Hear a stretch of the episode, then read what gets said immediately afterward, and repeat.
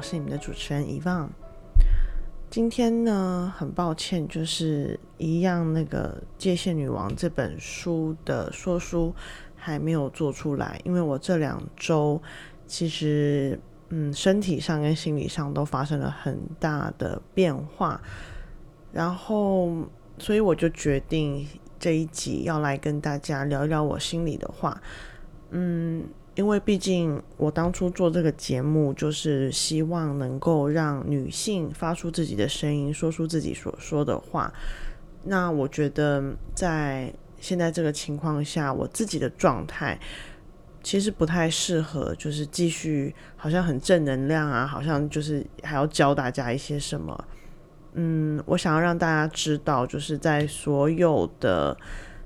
那些表面表现之下。所有人的内心其实都是一直在挣扎、千疮百孔的。每一个人都有很多很多的问题，他的他自己的问题，他与家人的关系，他在婚姻、恋爱，或者是交朋友，或者是工作上，都会有大大小小的问题。那我们要怎么样去追寻这个问题，去解决这些问题？然后让自己更平静、更快乐，甚至去挖掘出自己究竟是一个什么样的人，这都是我们人生的一段旅程。那先来说说这两周我到底发生了什么事情。其实，嗯，当初在创这个“我们女生”这个自媒体的时候呢，我是希望能够，我是希望能够帮助很多的女性，尤其是亚洲，我们台湾的女性。嗯，或者是所有就是说中文的女性，因为我觉得在我们的中文的语境之下，我们这个儒家文化圈的之下，大家受到儒家传统的影响很大。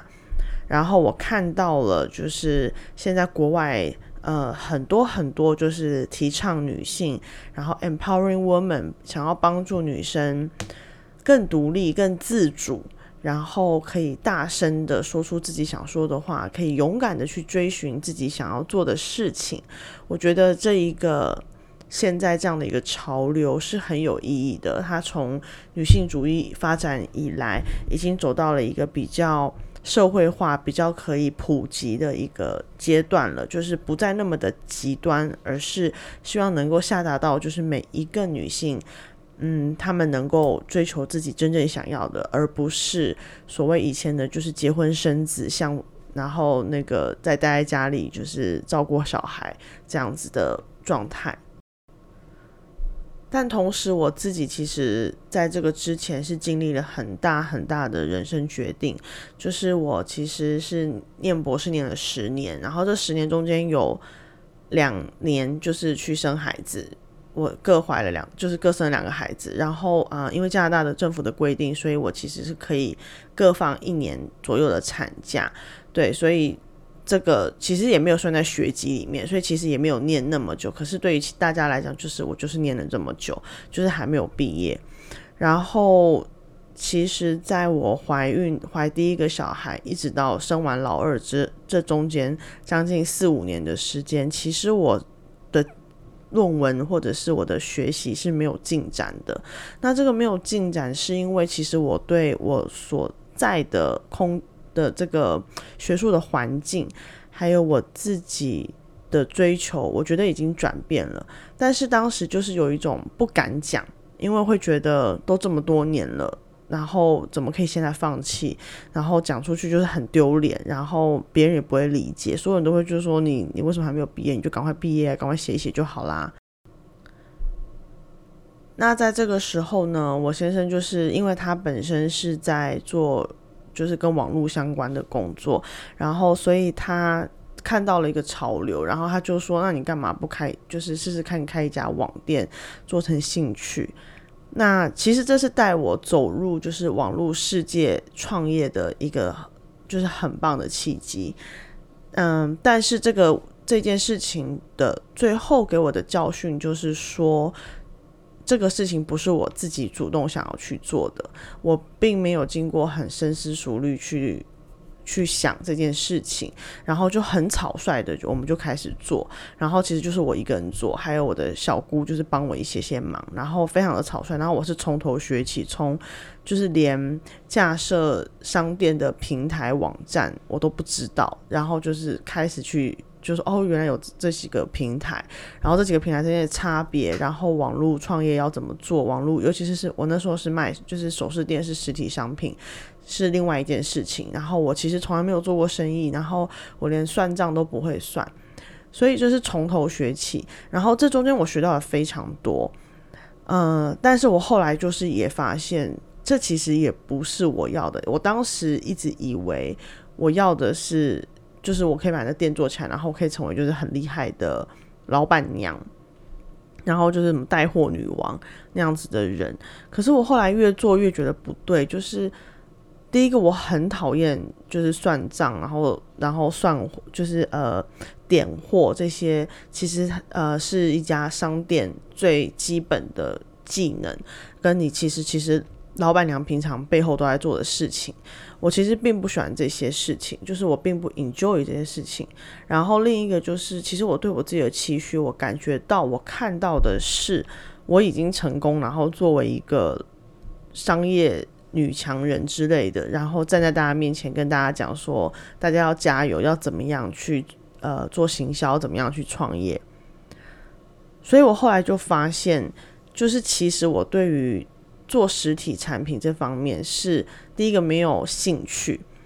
然后我根本就静不下来去好好的去做这个实体产品这个部分，就是然后也没有什么天分。然后另外一个就是，其实我我想要的理想生活是可以传播我的信念，然后这是一个用语言用文字去可以做到传播这件事情。那这就跟我之前很久之前提过，就是。我其实最小的时候的第一个梦想是成为记者，然后后来是被我父母打枪。那其实都是做传播，其实就是用文字跟语言来传递讯息。这其实是回到最根本的，这才是我真正想要的。嗯，我以前以为念博士，因为他可以教课，所以他可以传递一个讯息。但是我发现我不喜欢它里面的很多很多事情，包括最基本的基本功，就是我其实做不了那么久，我坐不住，然后我也很不耐烦，就是备课，然后改作业那些的，然后甚至到最后连讲课这部分我都不是有很大的兴趣，因为可能议题的关系，或者是就是学术空间的比较严谨的制度。就是他没有办法像我现在做自媒体一样，就是比如说我原本说我要讲书，就我今天哎我不讲了，我就是来聊聊心里话这样子，嗯，所以我就是后来在我在学习在网络上创业的过程当中，就认识了我们讲的第一本书的那个 Marie Folio，然后。我就发现，他就说他是尝试过不同的很多很多不同东西，尝试到他也觉得自己是不是有病，是不是有问题，就是没有办法真的做一件事情，没有办法坚持，然后他才找到了他所谓就是当年二十年前他自己发明的一个斜杠人生的一个经历。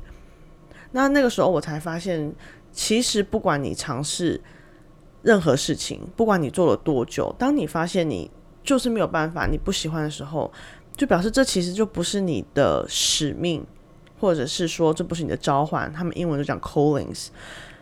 嗯，所以我就发现，也许可能这些都不是我要的。比如说开首饰店，然后做学术，因为我非常确定做学术不是我要，就是学术的路，我其实从大概中间的时候就有点受不了。可是因为已经开始，然后就有一种啊不不把它弄完很可惜的那种心态，还有会对不起，比如对不起。导师对不起父母这些人的一个心理，所以就会觉得那就把它做下去。可是最后就真的就是写不出来，因为你我完全脑袋一片空白，然后心完全没有办法放回那个那些书跟那些思考里面。然后我并不觉得在当中得到快乐，我并不觉得这些东西可以给我启发，可以让我产生热情。那可能很多人会说，就是其实这样子是蛮任性的，因为有非常非常多的人是在做着一个自己真的很不喜欢的工作，可是就是为了薪水，为了养家，他不可能就是放下现在的工作，稳定的工作去忽然去创业啊或什么的。所以我非常感谢，就是老天爷给我这个机会，给给我这个丈夫，然后还有我的家人，就是其实不论在何时，其实都是很支持我。去做不同的尝试，然后在经济上，我们不是非常富裕，但是我也没有很大的压力，说我一定要去赚多少多少钱，我们家才不会就是才不会缴不出房贷，或者是才不会就是小孩要没有饭吃这样子。那现在就要来讲讲我们女生，嗯，我当初的创业的想法是就是讲书嘛，那其实现在越来越多的。A P P 或者是越来越多的媒体人都开始讲述，然后嗯，我就想说，那就要做一点不一样，尤其是可能是只有我能做的，或者是我可以做的比别人更卓越的事情，所以我才慢慢的发展出，就是说我只讲，我尽量啊，我尽量只讲，就是没有中文版还没有上市的英文书籍，然后尤其是针对就是女性这一块，女性所会关注的议题的这一块。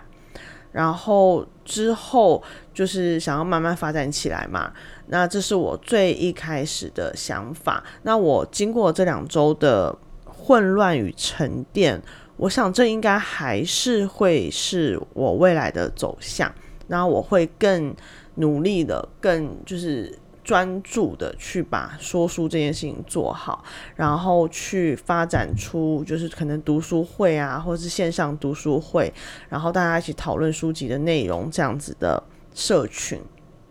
我知道我这两周就是小有点小消失这样子，还是就是其实没有人 care。但是呢，在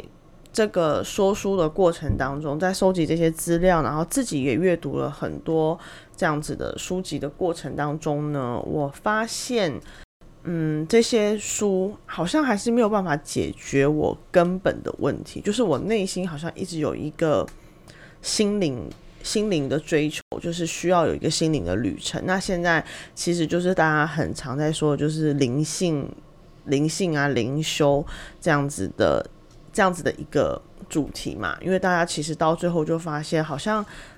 根本处好像还是有些东西没有办法被满足，就是比如说人生的意义，我人人人到底是生来做什么的？我为什么会在这个世界上？那我到底应该往哪里去？我对这个世界，我跟这世界的关系，还有宇宙的关系到底是什么？那嗯，不同的人就会被不同的呃派别或者是学说吸引。那我自己本身现在目前就是是决定要呃皈依到天主教。那为什么是天主教？是因为我的成长过程当中，我对天主教有一个很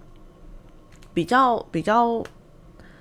友好的印象跟深刻的感动吧。就是嗯，每我跟我朋友去做过弥撒，就是午夜弥撒，然后我完全听不懂。那个神父在说什么？然后他们的仪式非常多，就是一下就是举杯子，一下就是摇铃，然后一下就是站起来，然后要你跪下，然后一下就是这个那个的。然后我就觉得就是很忙，可是我居然就是在里面大哭，就是我完全听不懂他在说什么，我也完全不知道我自己在做什么，就是我就跟着他们就是在起立跪下，然后画十字等等的。但是我就在里面大哭。那我之前其实有好几次的经验，就是我曾经在温哥华进到一个修道院，然后它旁边是一个私立学校，然后可是它就是有一半是修女的修道院，是那种比较隐秘的。然后我在那个空间，我居然就是非常的平静，然后我居然就是萌生了就是一种我可以留在这个地方，我可以现在立即走进去出家。成为修女的念头，然后再过来就是我每一次的接近天主教的教堂，还有弥做弥撒的时候，我的心灵会得到很不一样的满足跟安宁。这些都是因为我也是像我像我父母其实是偏就是拜佛的，就他们会去佛光山等等的。然后呃，就是我接触过很多。然后我婆家本身是基督教，就是基督新教的。然后所以各式各样的礼拜啊，然后或者是拜拜啊，就是我都去过，然后我也都不排斥。可是没有任何一个空间跟任何一个地方会让我像接近天主教的，不管是弥撒还是教堂或是修道院那样，给我那样子大的一个冲击，还有心灵的平静。那还有一个比较功利的原因，就是我们在的这个省份，我们现在在这加拿大这个省份是叫 Ontario，就是安大略省。然后它跟温哥华在的地方是完全不同的省，所以温哥华是温哥华在的 BC 省是没有这个这个策略的。然后，但是我们安大略省有一个很神奇的东西，就是它有一个它有一个从幼稚园一直到高三。的天主教系统是公立的，就是你不用钱的。然后，当然它不是像天主教私立学校那么的严格，就是它也不用穿制服，然后它完全就是像公立小学一样，就是你不用钱，然后也不用穿制服，然后时间很早，就是就 三点就下课这样子。然后它也不会像就是大家想象中的教会学校、私立学校那样子管得很严，它基本上它的。所有的内容都跟公立学校一模一样，除了就是它是以天主教教义为中心思想的，所以他们会每天小朋友在学校是会做弥撒，然后也会有宗教课程的。那其实对于要不要让我的小孩去天主教公立小学这件事情，我们家一直以来都是经历了很长的考虑，就是一开始是说要，后来又说不要，然后。然后最最近是我觉得，就是第一个是我想要皈依天主教，然后还有，呃，我也希望我的孩子能够在他们的人生当中有一些指引，然后让他们知道，就是他们来到这世界上的目的，跟他们可以追寻的方向。那我知道在台湾的话，是基督新教是比较。受欢迎的比较红，在年轻人里面，然后天主教其实是一直在萎缩的。那在北美的话，天主教其实是还还是蛮比较主流，就是蛮大众的。你看，我们省都可以有，就是天主教的公立学校，就是并没有并没有基督教的天主那个公立学校，也没有佛教的那个公立学校，就是走有天主教有这么大的传承跟系统。那关于宗教这部分，就是我这边就不多说了，因为我觉得，嗯，我这个频道不是专门讲天教会或者是什么的，呃，大家想大家来就是想要听，就是鼓励女性的话语跟。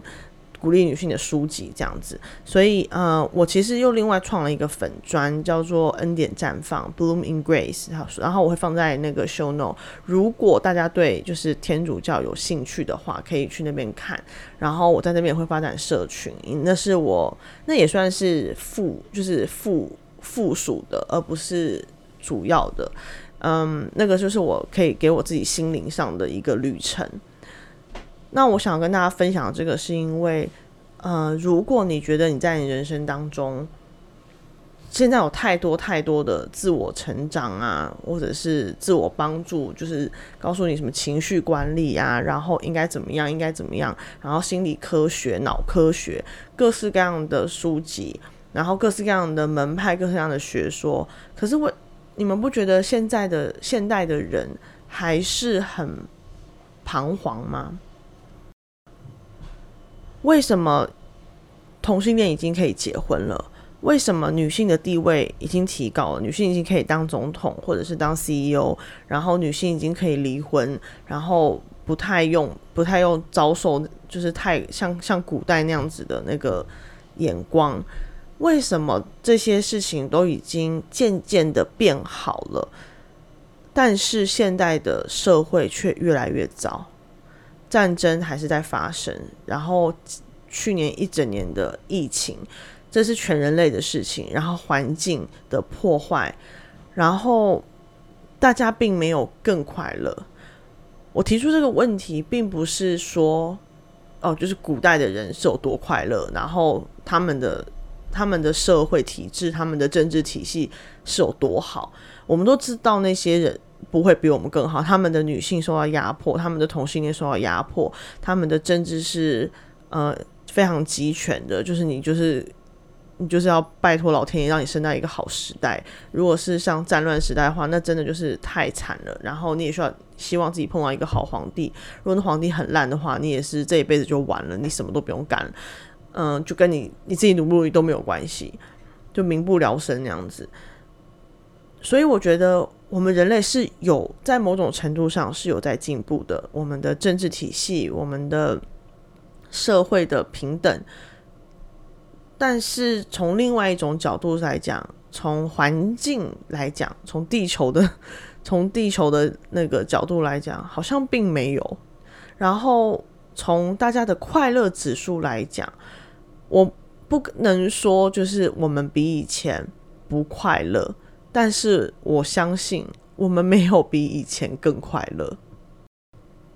这其实就是为什么我最后是。就是决定要去皈依天主教这件事情，因为我希望在里面能够找到答案。因为天主教是一个蛮蛮蛮严谨的宗教，然后呃，我现在其实了解还不是很多，我这两个礼拜在钻研，就是整个投进去。但是嗯，我必须还要上课，就是我九月还要开始上他们的那个基本教育的课，然后要上到明年大概四月的时候。对，然后他会给你一个很长的考虑期，然后让你了解跟真的知道，就是他们是在做什么。呃，这是跟新教比较不一样的，新教就是上课的时间会比较短，然后嗯，各个各个教派、各个教会的理念。还有他们所提出来的学说都是可以是不一样的，这是新教的自由，但是这是呃我比较害怕的。然后，但天主教的话，它是全世界的天主教，自古以来信奉的都是，就是它里面的内容都是。要听教廷的，然后它是有一个比较权威的中心，会告诉你说他们对这件事情的解释是什么，而不是像新教就是是随就是可以开放给个人行政，就是每一个教派的解释都会可能会不一样这样子。那如果都不一样的话，对我而言，我个人而言的话，我会比较惶恐，我会觉得嗯，那到底是什么呢？对，然后因为在我的学术训练过程当中，我是一个嗯。比较需要一直去，我会一直一直问很多问题。那天主教的教义，因为他们经过了就是两千年的传承，他们被很多很多人挑战过，所以他们的逻辑性跟他们的论辩证性是很强的，所以他们是经得起这些质问的。那这两周还有另外一件事情，就是我严重过敏，所以也是一个阻碍我就是。好好录 podcast，好好阅读的一个问题，就是我严重过敏，然后我眼睛整个就是大肿，然后恨不得把我的眼两颗眼珠就是泡在那个眼药水里面，然后嗯，过敏的原因可能是因为就是春天的那个花粉，虽然以前没有，然后我们家最近就是院子里面有一棵很不 OK 的树。然后我们就把它砍掉，然后砍掉之后，我整个就大过敏，就是它的木屑，然后它的那个气味，然后让我这两三天就是眼睛都是红的，然后连我儿子都知道我眼睛超不舒服的，然后他每次说：“妈妈，你眼睛还不舒服吗？”就是非常非常惨烈的一个过敏的经验。然后，嗯，那个树是白杨，就是看上去没有什么，然后，但是它其实是一个，就是它的根会侵蚀到我们木头房子的地基。然后，第二个就是你砍了之后，它还很臭，然后它。散发的木屑就是让我严重的过敏，这样子，所以他我们的邻居就一直跟我们讲说，叫我们把它砍掉，就是它不是一棵好树。然后来砍树的师傅也说，就是这个树要尽早赶快砍掉。可是我们前屋主跟前前前前屋主都没有人去动。然后，嗯，砍砍完之后，他们说应该这棵树应该其实也有六十年了。对，所以作为树来讲，它也很不容易，它有它生存的必要性。它生的必要性就是它会吞食它周遭的所有的植物，它旁边东西都没有人活得了。然后它会深入，它很不适合种在住家，因为它会深入就是到房子的地基。像枫树啊，还有一些果树啊、花树都很适合种在住家，因为它们不太会根根就是乱跑，然后长得太深这样子。那那个白杨它就是一个。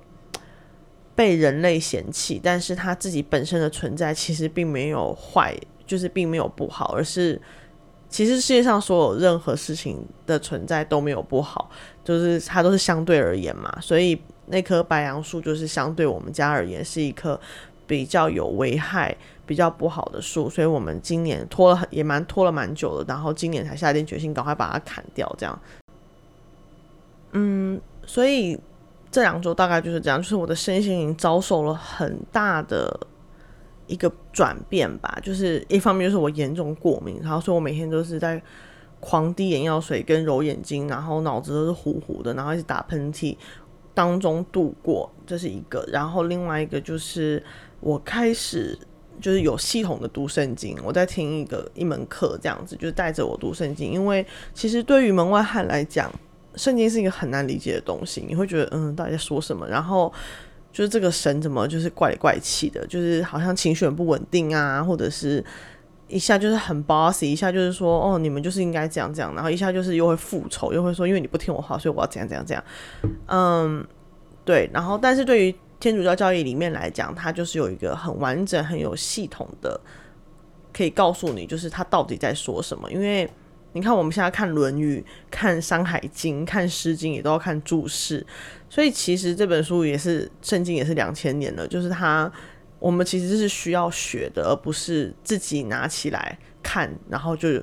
依照自己的理解就去就去阐释它就 OK 了。其实这样是不 OK 的，对。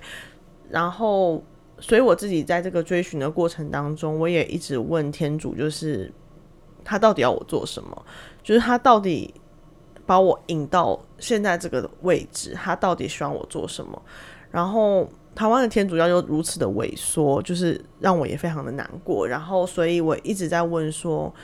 难不成他是要我就是去传教吗？还是什么？我不知道。然后，所以我在这个过程当中也一直的一很迷惘。那我。嗯，今天录这集之前，我也想了很久，然后我发现我想通了一点点，也许以后还会变，但是目前的状况就是说，他还是希望我去鼓励更多观众的女性，这是绝对的。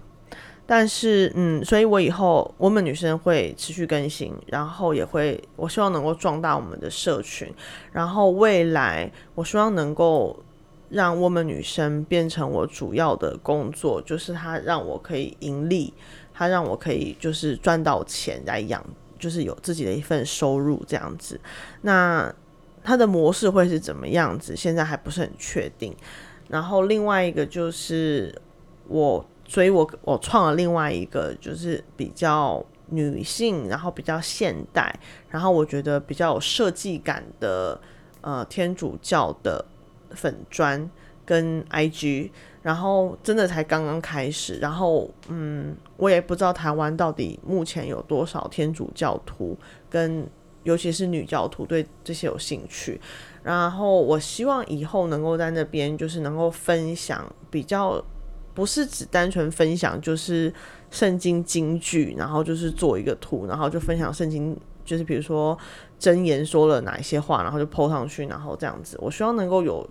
系统的去谈一些比较深的问题，然后包括一些嗯神学的书籍，一些神学跟世俗之间的对话，这样子比较深刻的介绍。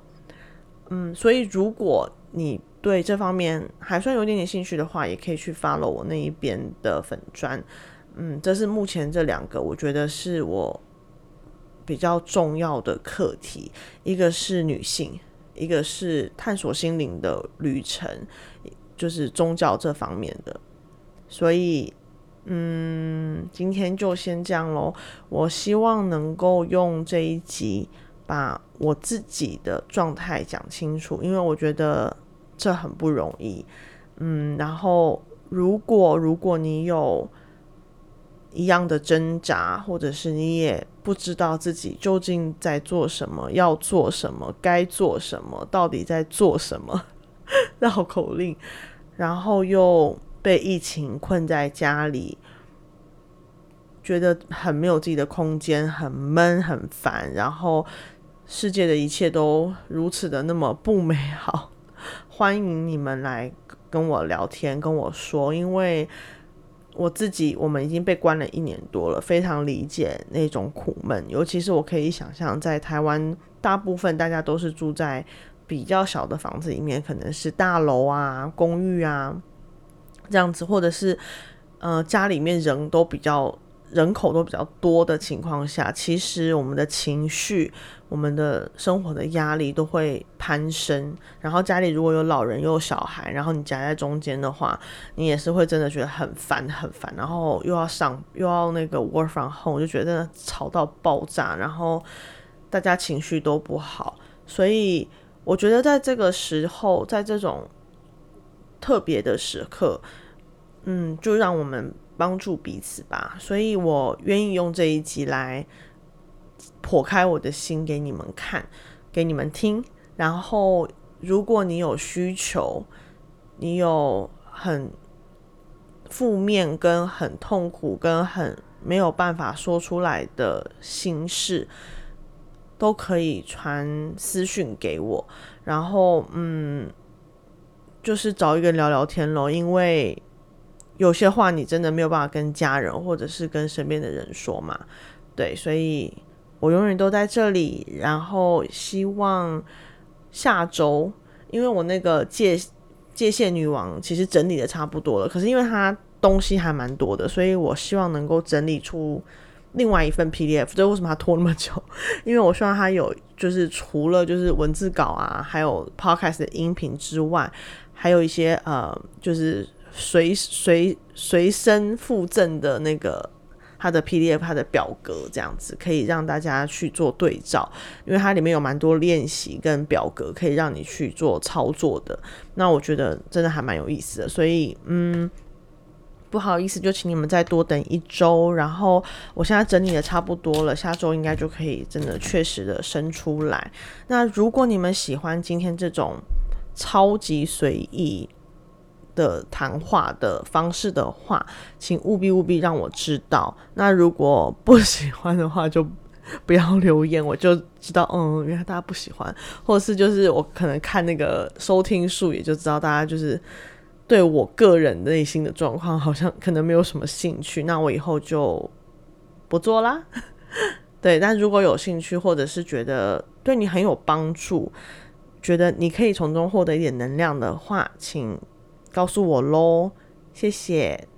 今天就这样喽，再见，拜拜。谢谢你收听今天的 Woman 女生。如果你喜欢我们的节目，请在 Apple Podcast 上面帮我们打上五颗星，填写评论，让更多的人可以听到我们的节目。也邀请你加入我们私密的脸书群组，跟全世界的姐妹一起聊聊 Woman 的心底话。我们下次再见，拜拜。